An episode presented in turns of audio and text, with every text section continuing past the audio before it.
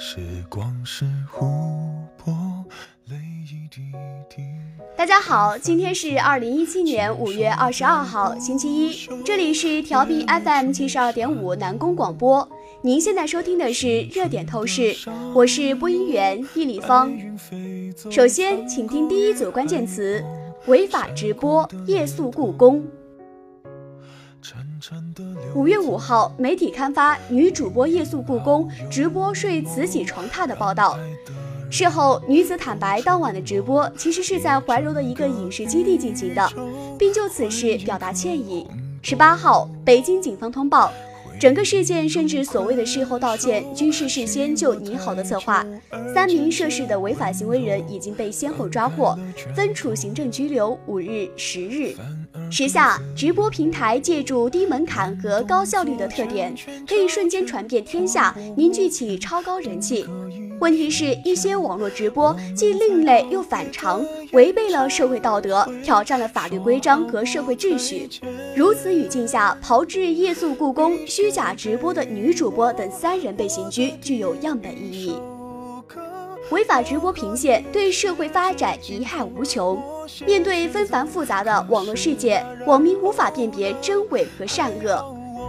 要知道，久而久之，网民失望的就不仅仅是网络文化，而是网络文化背后的现实世界。因此，对网络直播进行必要的管理和规范化引导是迫切的要求。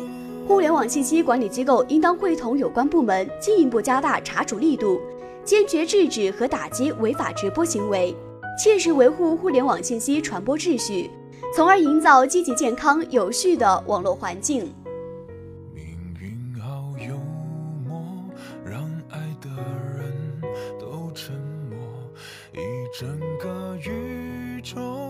第二组关键词：高温黄色预警，保护生态环境。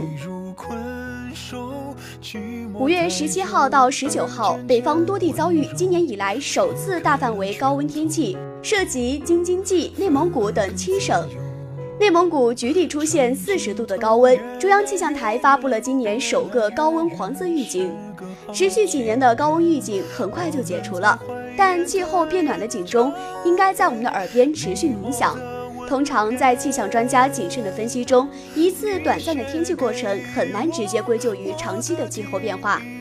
不过，在全球气候变暖的大趋势下，许多地方高温、热浪、干旱、暴雨等极端天气出现的频率和强度显著增加，这一点是确定无疑的。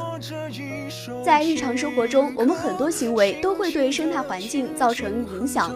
每个人都可以从点点滴滴的小事做起，在衣食住行游等方面更加勤俭节约，更加绿色低碳，更加文明健康。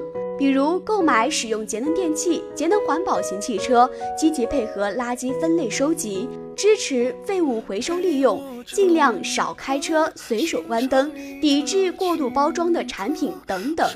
绿色达人汇聚而成的绿色合力，对减少温室气体排放、保护生态环境安全的作用不可我有。我下一首情歌，生命宛如静静的相拥的河，永远天长地久。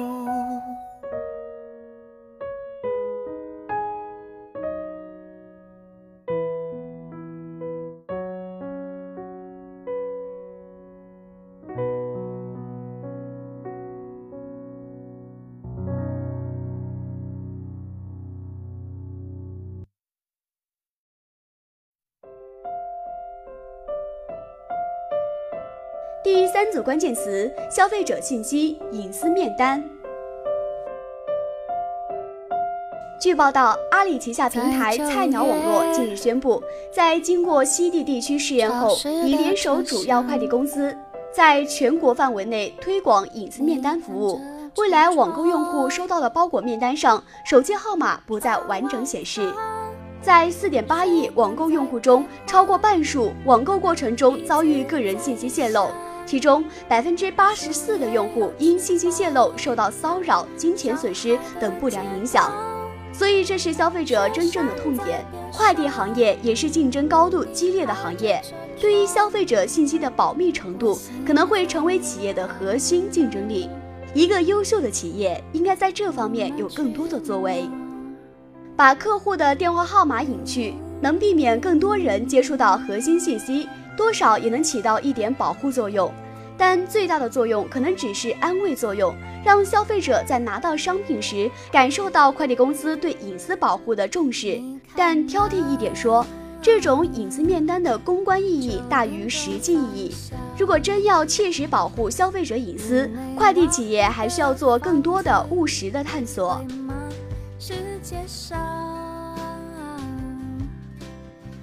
以上就是本期热点透视的全部内容。本期责编陈婷，编辑李昭，播音员易立方。感谢大家的收听，我们下周同一时间再会。答案是什么？你喜欢去哪？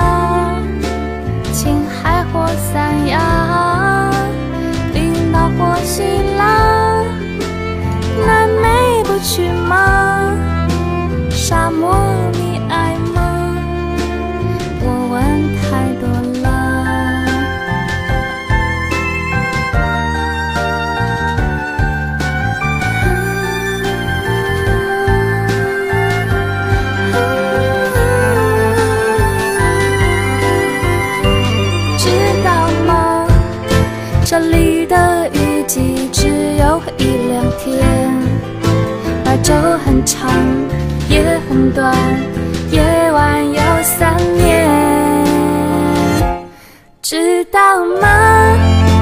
今天的消息说一号公路上那座桥断了，